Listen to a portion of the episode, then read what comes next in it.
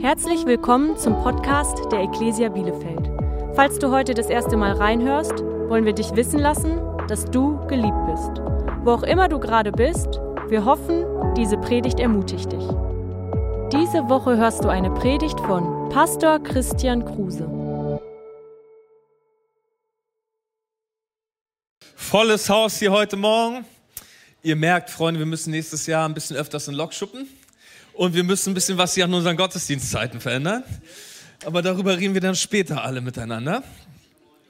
Ähm, so schön, hey, dass so viele von euch am Start sind. Und ich freue mich schon jetzt, euch frühzeitig ähm, zu erzählen, dass wir einen großartigen Heiligabend-Gottesdienst planen. Ja, und ähm, ja, an dieser Stelle will ich dich herzlich einladen, am 24.12 mit uns im Lokschuppen Heiligabend zu feiern. Wir werden um 16.30 Uhr einen Gottesdienst im Lokschuppen feiern und zwar im großen Saal. Ähm, wir planen mit über 1000 Gottesdienstbesuchern und wir glauben, die Bude wird richtig, wir bringen die Bude richtig zum Beben. Wir feiern den großartigsten König, den es gibt und bringen ihn im Gottesdienst, der herrlich werden wird. Und unser Wunsch ist, dass Menschen ähm, nicht einfach nur Heiligabend feiern, sondern an diesem Tag einen heiligen Abend erleben. Ja, dass sie erleben, wie nicht einfach nur, wie wir feiern, wie dieses Baby in einen Stall geboren wurde, sondern wie dieses Baby in ein, dieses, dieser König in einem Herzen einzieht. Und das wird großartig. Von daher bitte ich dich jetzt schon, fang an zu beten. Ähm, fang an einzuladen. Äh, wir wollen die Bude richtig voll machen. Ich glaube, wir haben 1100 Plätze. Wir planen einen großartigen Gottesdienst. Äh, du kannst dich wirklich darauf freuen. Es wird sehr besonders. Ähm, lade ein. Mein Zahnarzt ist schon eingeladen die ganzen Leute um uns herum, sie werden so jetzt langsam, die Leute fangen an, sich Gedanken zu machen um Heiligabend, deshalb sage ich das heute, ja. Aber die nächsten, keine Sorge, die nächsten Wochen ähm, werden wir dir das immer wieder sagen und dich immer wieder daran erinnern. Es wird jedenfalls herrlich. Es ist unser Wunsch, dass Menschen Jesus kennenlernen. Amen. Ja, das, wofür unser Herz schlägt. Tatsächlich ist es das, weshalb wir als Kirche überhaupt existieren. Wir möchten, dass Menschen in eine persönliche Beziehung zu Jesus Christus kommen. Und ich will heute so ein bisschen mit dir darüber reden, warum wir überhaupt hier sind. Ähm, das liegt mir jedes Jahr auf dem Herzen und auch diese, diese, diese Predigtreihe, die wir heute starten, wirklich reicht. Die kommt dir bestimmt auch bekannt vor, weil da ist etwas in mir ähm, vor Dezember, das immer wieder dich daran erinnern möchte als dein Pastor, das ist nicht, worum es geht. Weißt du, wir gehen in diese verrückte Jahreszeit hinein und und, und, und alles dreht sich so oft um uns und wir sind so beschäftigt mit so vielen Dingen. Und es ist so mein Wunsch, deine Perspektive immer wieder auf das zu richten, was noch auf dich wartet. Weil dieses Leben ist mehr als dieses Leben.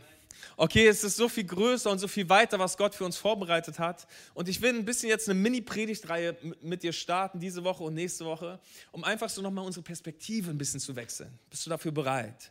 Ja, ich glaube, das ist sehr heilsam, wenn wir uns immer wieder daran erinnern, dieses Leben dreht sich nicht um mich. Weil ich weiß nicht, wie es dir geht. In mir ist quasi fast wie so eine Gravitation. Es ist etwas in mir, das will sich ständig um mich drehen. Ja, ich habe das wirklich so. Ne? Wenn ich nicht aufpasse, dann, dann, dann, dann, dann mache ich mir nur Gedanken um mich dann, dann, dann plane ich nur für mich und ich habe so meine Pläne und ich habe so meine Gedanken, wie die Dinge laufen und alles dreht sich irgendwie nur um mich. Aber das ist nicht, wie wir leben, sondern das ist vor allen Dingen nicht, wie wir als Kirche existieren sollen. Weißt du, wenn du ständig dich nur um dich drehst, würde ich das jetzt schnell genug machen, dann würde ich nicht in der, im Boden versinken, aber du kannst dir das so vorstellen, ja. Ähm, irgendwann bist du nicht mehr zu sehen und dein Leben ist nicht mehr wahrzunehmen für andere, weil es geht immer nur um dich. Und ich finde gerade so bei den Nachrichten, die wir haben, wir haben so viele Krisen, Stromkrise, ja, Gaspreiskrise, in der Ukraine ist eine Menge los, Corona-Krise, Arminia-Krise. So viele Krisen, in denen wir alle miteinander stecken. Und wir, wir, wir, wir müssen einfach immer wieder unseren Blick heben und daran denken, wozu Gott uns auf diese Erde gepackt hat. Und das ist so ein bisschen, was ich jetzt zwei Wochen lang tun möchte. Und dann will ich dich herzlich einladen, in drei Wochen ähm, sind wir im Blockschuppen und wir haben unseren Visionssonntag für 2023. Gott hat zu mir geredet, aber auch zu uns als Lead-Team, ähm, dass er in, im nächsten Jahr etwas mit uns und durch unsere Kirche tun möchte, was wir so noch nicht gemacht haben. Und ich lade dich herzlich ein, dazu zu kommen. Pass auf, folgendes mache ich. Ja? Ich erzähle dir jetzt meine Agenda. Also, ich mache zwei Jahre lang, hebe ich deinen Blick äh, auf das, wozu du gemacht bist, und dann erzähle ich dir, was Gott nächstes Jahr durch uns tun möchte. In der Hoffnung, dass dein Herz dafür angezündet wird, ja, dass du erkennst, wow, Gott, da ist so viel mehr und es ist so viel größer, was du tun möchtest, durch mich und durch unsere Kirche. Bist du dafür bereit? Ich bringe dir mal einen Bibelvers, über den haben wir schon ganz schön oft miteinander geredet. Ähm, aber es ist wichtig, dass wir immer wieder darüber sprechen, auch weil dieser Text sagt, wir sollen immer wieder darüber sprechen. Ganz kurz ein bisschen Hintergrund. Ähm, das ist ein Brief von Paulus an einen Pastor namens Timotheus. Und ähm, das Interessante an diesem Text, den wir gleich lesen, ist, dass er eigentlich gar nicht für dich geschrieben ist, sondern eigentlich für mich. Es ist so ein, ein, sogenannter Pastoralbrief, ja, ein Brief für die Pastoren von Kirchen. Und Paulus sagt hier diesem jungen Pastor Timotheus Folgendes. Er sagt, Timotheus, den Reichen musst du etwas einschärfen. Ja, also mit anderen Worten, hey Timotheus, da sind reiche Leute in deiner Kirche und ich will dich ganz kurz daran erinnern, du gehörst zu den reichsten Menschen der Welt. Ja, die reichsten 1% der Weltbevölkerung sitzen gerade vor mir. Ich weiß nicht, was das mit dir macht, aber mich macht es glücklich. Besser als nicht reich zu sein. Wir sind reich, wir sind gesegnet. Amen. Ne? Dazu können wir, aber wir sind reich, das ist die Wahrheit. Wir sind alle stinkreich. Ja? Den Reichen musst du einschärfen, sich nichts auf ihren Besitz einzubilden und sich nicht auf etwas so Unsicheres wie den Reichtum zu verlassen. Okay, hey Timotheus, erinnere die Reichen in deiner Kirche immer und immer und immer wieder. Sie sind nicht reich für sich. Okay, sie sollen sich da nichts drauf einbilden. Sie sollen vielmehr auf Gott hoffen, denn er ist es, der uns mit allem Reich beschenkt. Mit anderen Worten, hey, alles, was wir haben, alles, was wir besitzen, ist uns von Gott geschenkt worden. Du bist nicht der Grund, weshalb du das hast. Nicht deine, deine Kraft, nicht deine Anstrengung, nicht deine Intelligenz, sondern der Text sagt, Gott hat dir diesen ganzen Kram geschenkt. Warum? Zwei Dinge. Einmal, damit wir es genießen können. Hammer, ne? Da brauchst kein schlechtes Gewissen haben, ja? Also ich genieße es heute auch noch so, ne? Schön essen zu gehen und all diese Dinge, das ist, was der Herr uns schenkt, das dürfen wir damit tun. Aber hier geht es noch weiter, damit wir es genießen können. Und sie sollen Gutes tun, und gerne von ihrem Reichtum abgeben, um anderen zu helfen. Das ist der Grund, warum der Herr dich reich gemacht hat. So werden sie wirklich reich sein. Hier haben wir unseren, unsere Predigtreihentitel hergeklaut.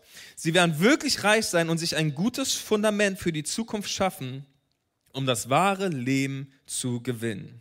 Weißt du, ähm, pa Paulus sagt, hey, erinnere die Reichen deiner Kirche, es kommt ein wahres Leben auf sie zu. Und mit den Dingen, die sie tun, mit ihrer Großzügigkeit, mit ihrem Reichtum können sie vorsorgen für dieses wahre Leben, für die Ewigkeit, die auf sie wartet. Weißt du, und das ist ein Gedanke, den wir in der Bibel immer und immer und immer wieder finden. Dass die Bibel immer wieder auf den Himmel zeigt und sagt, hey Freunde, erinnert euch daran, das ist nicht alles. Bielefeld ist nicht der Himmel sondern es kommt ein Ort und dort wirst du die Ewigkeit verbringen. Und Paulus sagt dir, hey Timotheus, erinnere die Reichen, sie sollen ihren Reichtum benutzen, um Vorsorge zu tragen für diese Zeit, die auf sie zukommt. Schau mal, Römer 14. Da heißt es, wir werden alle, sagt mal alle, alle, einmal vor dem Richterstuhl Gottes stehen. Denn in der Schrift heißt es, so wahr ich lebe, sagt der Herr, jedes Knie wird sich vor mir beugen und jeder Mund wird mich bekennen. Ja, ganz kurz, das wird richtig herrlich. Von Adam an wird jeder Mensch einmal vor Gott knien. Und jeder wird Jesus als König bekennen. Das wird so großartig. Ich habe keine Ahnung, wie das aussehen wird. Es wird der herrlichste Moment, den es gibt. Und dann heißt es aber, ja, jeder von uns wird sich persönlich vor Gott verantworten müssen. Okay, das darf dich heute nicht entmutigen. Eigentlich, diese Predigt am Ende, ich verspreche, du wirst ermutigt sein, ja. Ähm, aber du sollst daran denken, dass dieser Moment kommt, wo du vor Gott stehen wirst. Ich weiß nicht, wann es so sein wird. Ja?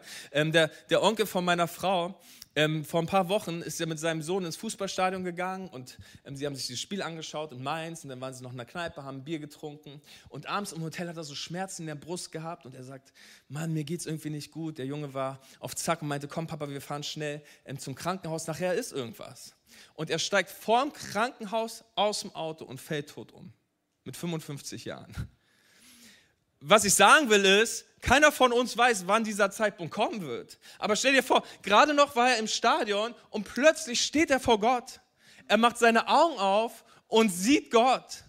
Und weißt du, du musst über diesen Moment nachdenken, weil dieser Moment, der wird dein ganzes Jetzt verändern wenn du das bedenkst, dass du eines Tages vor Gott stehst und die Bibel sagt ständig, hey, du wirst dich verantworten, du, du wirst einfach erzählen müssen, was hast du aus diesem Leben gemacht? Das, was Gott dir geschenkt hat, die Dinge, die er dir gegeben hat, hey, was hast du damit angestellt? Nicht nur für dich, sondern auch für die Menschen um dich herum. Und ich will dich so sehr bitten mit diesen beiden Sonntagen, die wir vor uns haben, dass du jetzt anfängst, darüber nachzudenken. Okay? Und ich glaube, dass diese Wahrheit, der Jakobus sagt, hey, unser Leben ist nur ein Hauch. Es ist ein Dampf, steht dort. Ja, wir sind da und schon sind wir wieder weg. Und dann, ich habe den Bibelvers für dich, ja? Hebräer 9, Vers 27. Sterben müssen alle Menschen, sie sterben einmal und dann das Gericht. Schön, dass du heute Morgen hergekommen bist. Herzlich willkommen, herzlich willkommen in der Ekklesia. So, ne? Hey, aber das soll dich eigentlich ermutigen. Beziehungsweise ich werde dich gleich ermutigen, ja? Du musst das nur bedenken, wir alle werden eines Tages vor Gott stehen. Und dann werden wir dieses Gericht erfahren. Ich weiß nicht so, also Gericht nicht im Sinne von Essen, sondern im Sinne von Prüfung, ja? Ähm, ich weiß nicht, was das Wort Prüfung in dir macht. Ähm, ich habe Klassenarbeiten gehasst. Wie du dir sicherlich vorstellen kannst, war ich mündlich immer recht, ich war einfach besser. Ja, reden kann ich. So, ne? Schreiben und diese ganzen Dinge, das fiel mir wirklich recht schwer. Ich hatte immer gehofft, bitte gibt es eine mündliche Prüfung. Nein. So, jedenfalls habe ich einen Bruder, der ist vier Jahre älter als ich. Und mein Bruder und ich, wir haben eins zu eins dieselbe Ausbildung. Wir waren im selben Kindergarten, in derselben Grundschule, wir waren in derselben Oberschule, wir haben dasselbe studiert, am selben theologischen Seminar. So, mein Bruder nun ähm, hatte alle Prüfungen schon erlebt, die ich in meinem Leben noch erleben musste. Und ich habe immer wieder gehofft, hey, hast du diese Prüfung noch? Und wer meinen Bruder kennt, der weiß, nein, hat er nicht. so, ne? Das entspricht nicht seinem Charakter, allerdings entspricht es auch nicht meinem Charakter, irgendwelche Prüfungen oder Zettelchen aufzubewahren. Aber doch gab es wirklich ab und zu mal einen Glücksfund in seinen Unterlagen und er hatte einen Test, den ich geschrieben habe. Beziehungsweise er meinte, hey, ich, hey, hast du darüber irgendwas? Und dann hatte er tatsächlich irgendwas. Und manchmal hatte ich Klausuren oder Tests und ich konnte mich anhand dieser Tests vorbereiten. Und manchmal war es so, dass das eins zu eins der Test war, den ich geschrieben habe. So, ne? Trotzdem wurde es immer nur eine 2 oder eine 3, das muss man mir auch nochmal erklären. So, ne? Aber ich sag, war dann immer so dankbar, da Jesus, danke. So, ne? Ich habe genau das lernen können, was auf mich zukam. Ich, ich kannte die Fragen und wusste die Antworten. Und was ich heute mit dir tun möchte, ist, ich möchte dich auf diese beiden Tests vorbereiten, äh, die du im Himmel erleben wirst. Weil das wissen ganz viele Christen nicht. Du wirst zweimal vor Gott stehen. Es ähm, gibt zwei Begegnungen vor dem Thron Gottes und beide Begegnungen gehen mit einer Frage einher an dein Leben. Und ich will einfach dich heute auf diese letzte Prüfung deines Lebens vorbereiten. Ist es nicht großartig, in einen Test zu gehen und die Fragen zu kennen? Ja, und, und, und ich glaube, du wirst mir eine Ewigkeit sehr dankbar sein, wenn du ab heute dein Leben so einsetzt, dass du diese Fragen richtig beantwortest. Von daher, ganz einfache Predigt, ja. Wir gucken uns zwei Fragen an, wir schauen auf zwei Antworten und unser Leben wird neu. Amen. Okay, die allererste Frage, die du dort oben gestellt bekommst, ist folgende Frage. Was hast du mit meinem Sohn Jesus auf dieser Erde gemacht? Ähm, das wird uns öfters berichtet, aber das, die, die, dieses Gericht nennt man das Gericht vor dem großen weißen Thron. Ja, das, so nennen das die Theologen und das kommt aus Offenbarung 20 und wir lesen das mal. Da heißt es, und ich sah einen großen weißen Thron und den, der darauf sitzt. Die Erde und der Himmel flohen vor seiner Gegenwart, aber sie fanden keinen Ort, um sich zu verbergen. Ich sah die Toten, die Großen und die Kleinen vor Gottes Thron stehen. Und es wurden Bücher aufgeschlagen darunter auch das Buch des Lebens. Okay, merke, ganz wichtig, es werden einmal Bücher aufgeschlagen, Plural, und dann das Buch des Lebens, Singular, Einzahl. Ne? Bücher und Buch. Und die Toten wurden nach dem gerichtet, was in den Büchern über sie geschrieben stand. Nach dem, was sie getan hatten. So, einmal werden Bücher aufgeschlagen und einmal wird das Buch aufgeschlagen. So, wir lernen hier aus diesem Text, in den Büchern steht alles, was jeder Mensch jemals gemacht hat. Okay, ganz kurz, es wurde aufgeschrieben. Alles, was du getan hast, alles, was du gesagt hast, alles, was du gedacht hast, all deine Motive, lass uns mal alle zusammen Oh oh sagen. Oh oh. ja, das ist alles. Übrigens, die Bibel sagt uns, das wird nichts geheim bleiben. Ja, Jesus sagt das an einer Stelle. Alles, was geheim ist, wird eines Tages laut von den Dächern gerufen werden. Von daher mach dir keine Sorgen, wenn du dich irgendwann mal ungerecht behandelt gefühlt hast. Jesus sagt, es wird alles rauskommen. Alles wird laut gerufen werden. Und dieser Text sagt, okay, da gibt es diese Gruppe von Menschen, sie wird gerichtet aus dem, nach dem, was in den Büchern steht. Aber dann spricht dieser Text von dem Buch. Okay, das Buch des Lebens, darüber haben wir die letzten Wochen geredet. Und zwar ist es das Buch des Lebens, ähm, in dem dein Name stehen kann. Und wenn dein Name in diesem Buch steht, heißt es, dass du eine Ewigkeit bei Jesus verbringen wirst. So, die Frage ist nun, wie wirst du gerichtet? Nach dem, was in den Büchern steht oder nach dem, was in dem Buch steht? Weil du hast die Chance, gerichtet zu werden, einzig und allein auf, der, auf Grundlage der Frage, steht dein Name in diesem Buch, unabhängig, völlig unabhängig von dem, was in den Büchern steht. Großartig, ne? Und die Frage ist, okay, wie, wie, wie wirst du gerichtet? Und ich will dir einen großartigen Tipp geben, vertrau nicht den Büchern. Okay?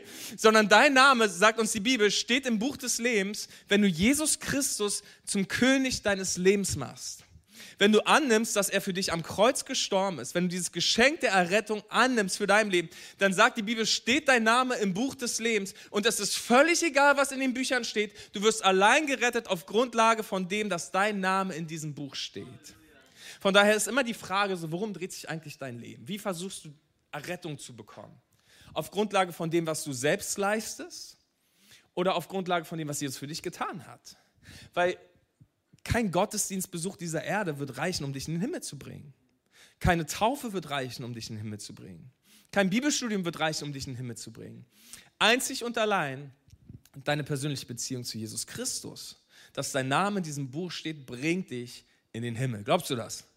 Schaut mal, in Matthäus lesen wir das hier. Das sagt Jesus, ja. Nicht alle Menschen, die sich fromm gebären, glauben an Gott. Auch wenn sie Herr zu mir sagen, heißt das noch lange nicht, dass sie ins Himmelreich kommen.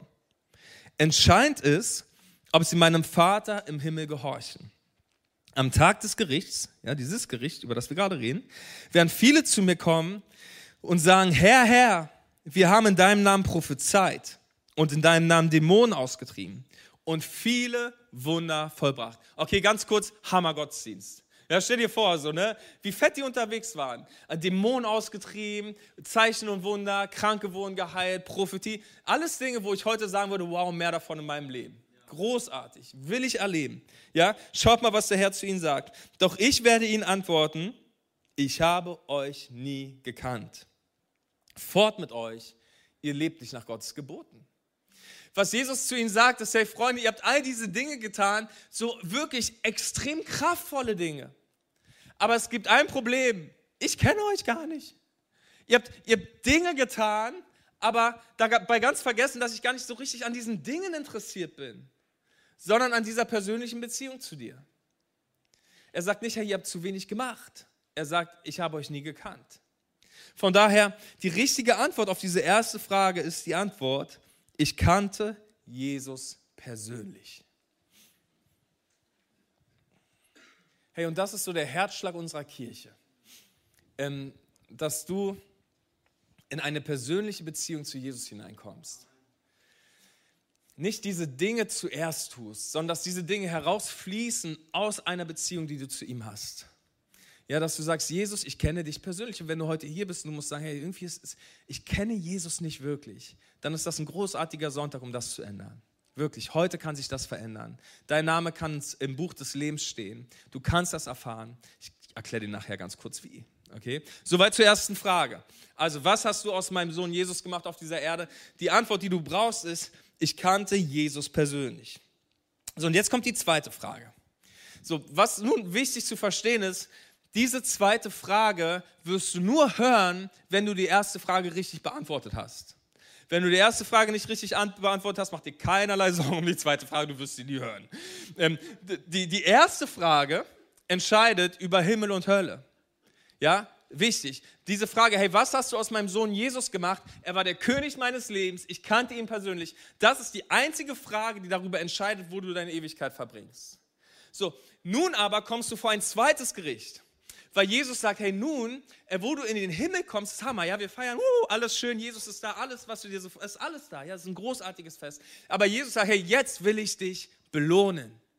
Ich will dich belohnen. Jetzt, wo du in den Himmel kommst, möchte ich dich belohnen. Und du darfst bei diesem Gericht nicht daran denken, als würdest du Ärger kriegen oder so.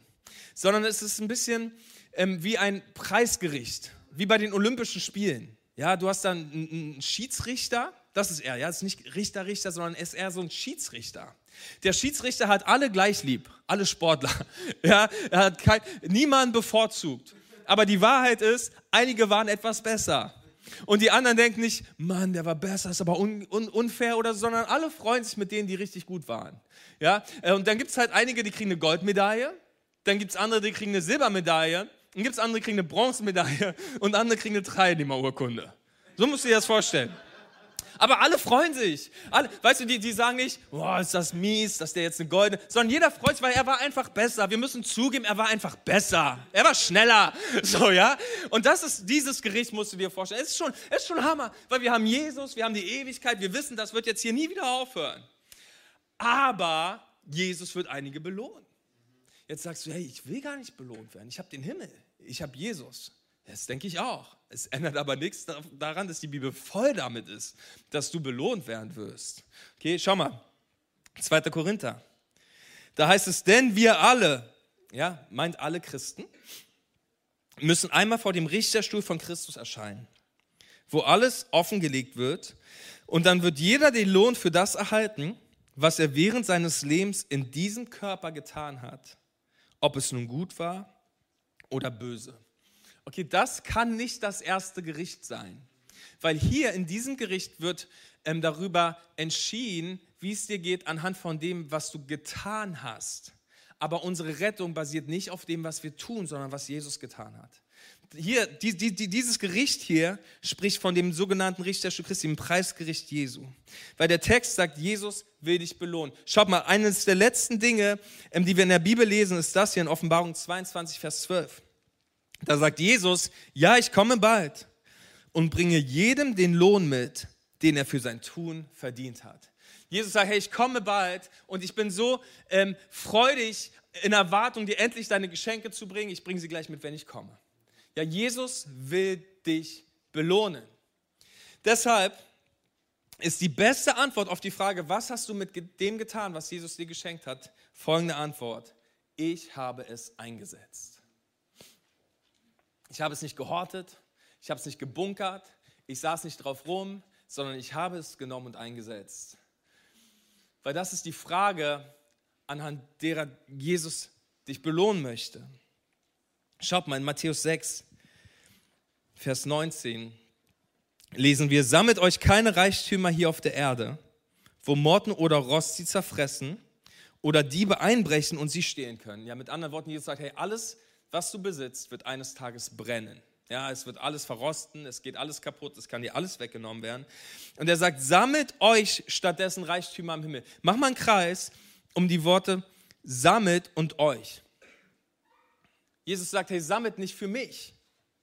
Jesus sagt, sammelt für euch, für eure Zukunft im Himmel. Jesus hat kein Problem damit, dass du gewisse Dinge nur tust, damit du Schätze im Himmel bekommst. Weil er sagt, sammelt euch. Ja, sammelt ihr so ein paar Schätze da oben. Ja, sammelt euch stattdessen Reichtümer im Himmel, wo weder Motten noch Rost sie zerfressen und wo auch kein Dieb einbrechen kann, um zu stehlen. Wo dein Reichtum ist, da ist auch dein Herz. Und wir, liebe Kirche, müssen neu daran erinnert werden, dass alles, was Gott uns geschenkt hat, eine Prüfung ist.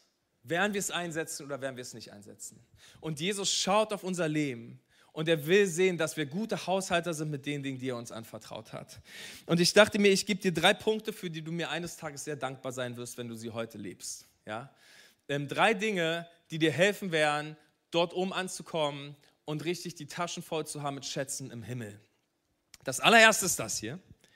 Ich gebe meinen Besitz.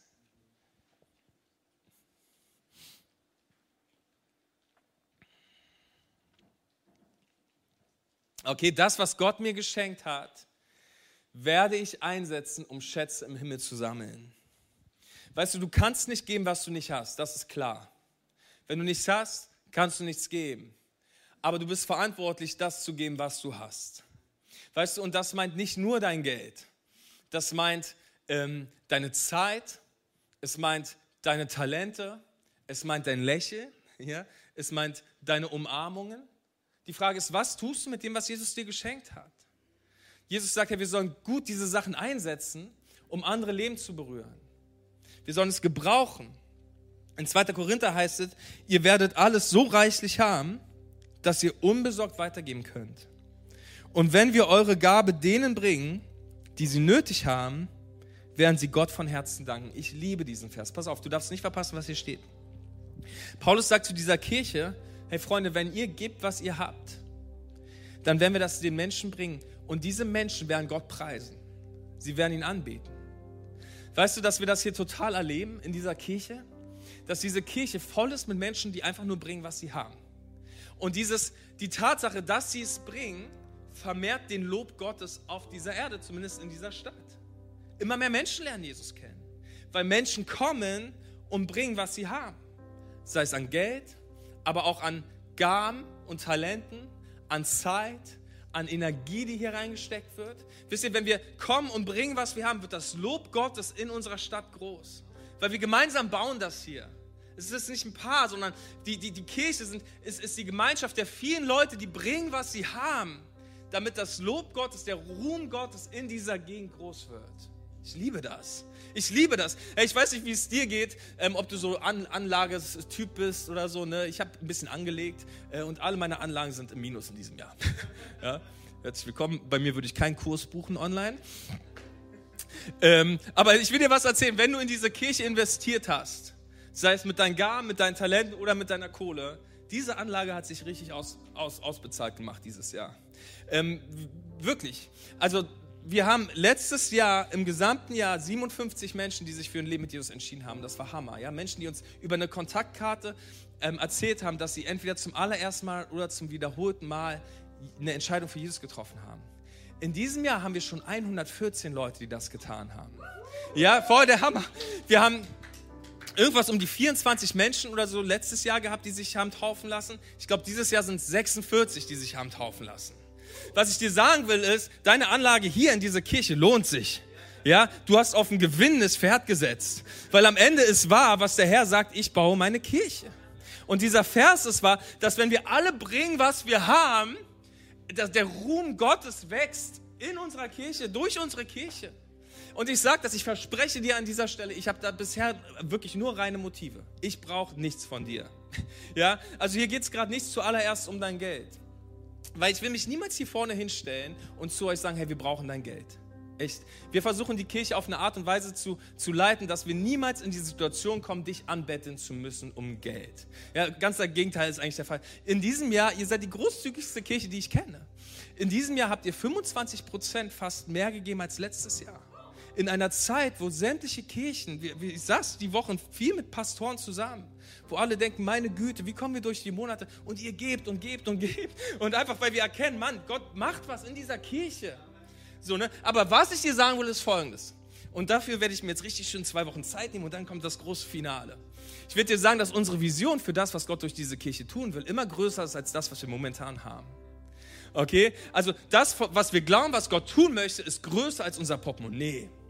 Und deshalb, das ist der Grund, warum ich sage, hey, investiere weiter und investiere mehr. Nicht, weil wir deine, dein Geld brauchen, sondern weil du diese Kirche liebst.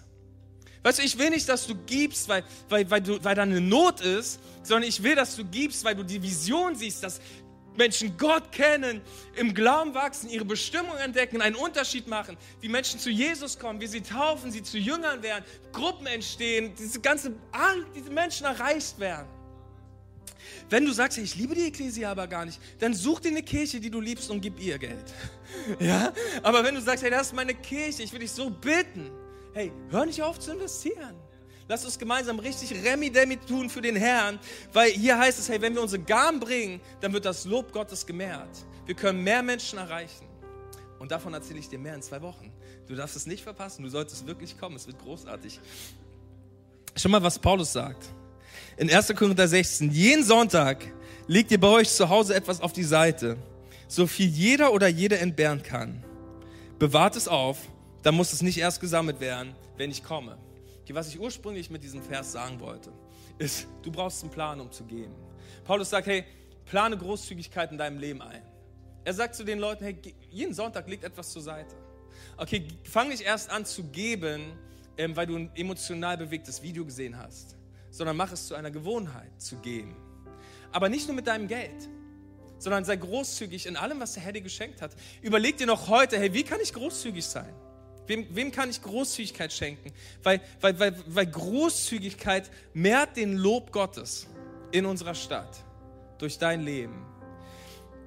Gott möchte dich gebrauchen. Schaut mal in Psalm 112 lesen wir. Gut hat es, wer großzügig ist und gerne leid und in allen seinen Geschäften ehrlich ist. Auf ewig wird er niemals taumeln. An einem so gerechten Menschen wird man sich immer erinnern. Hammer, ne?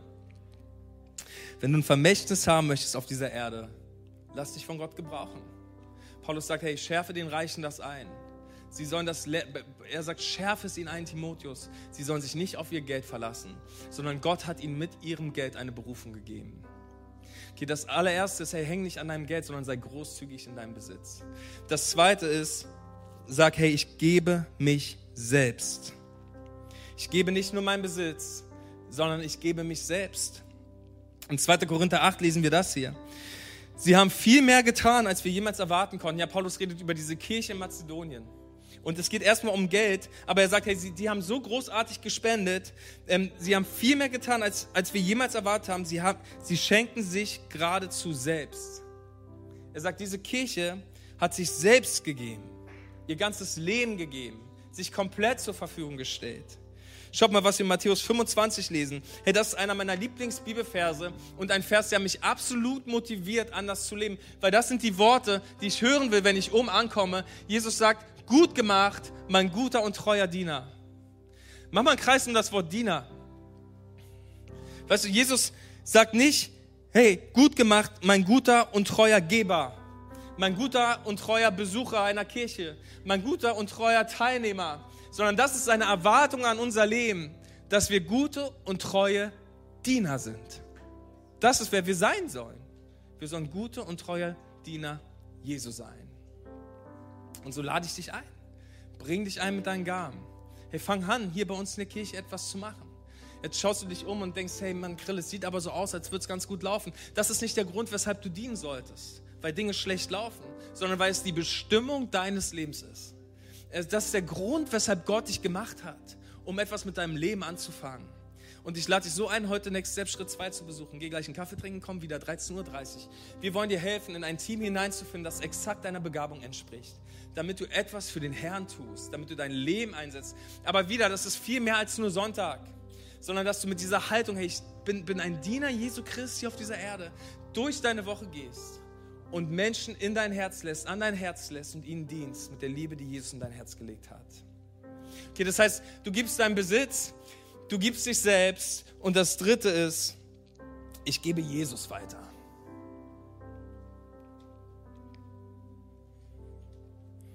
Okay, das ist das Wertvollste, was wir den Menschen bringen können, ist Jesus.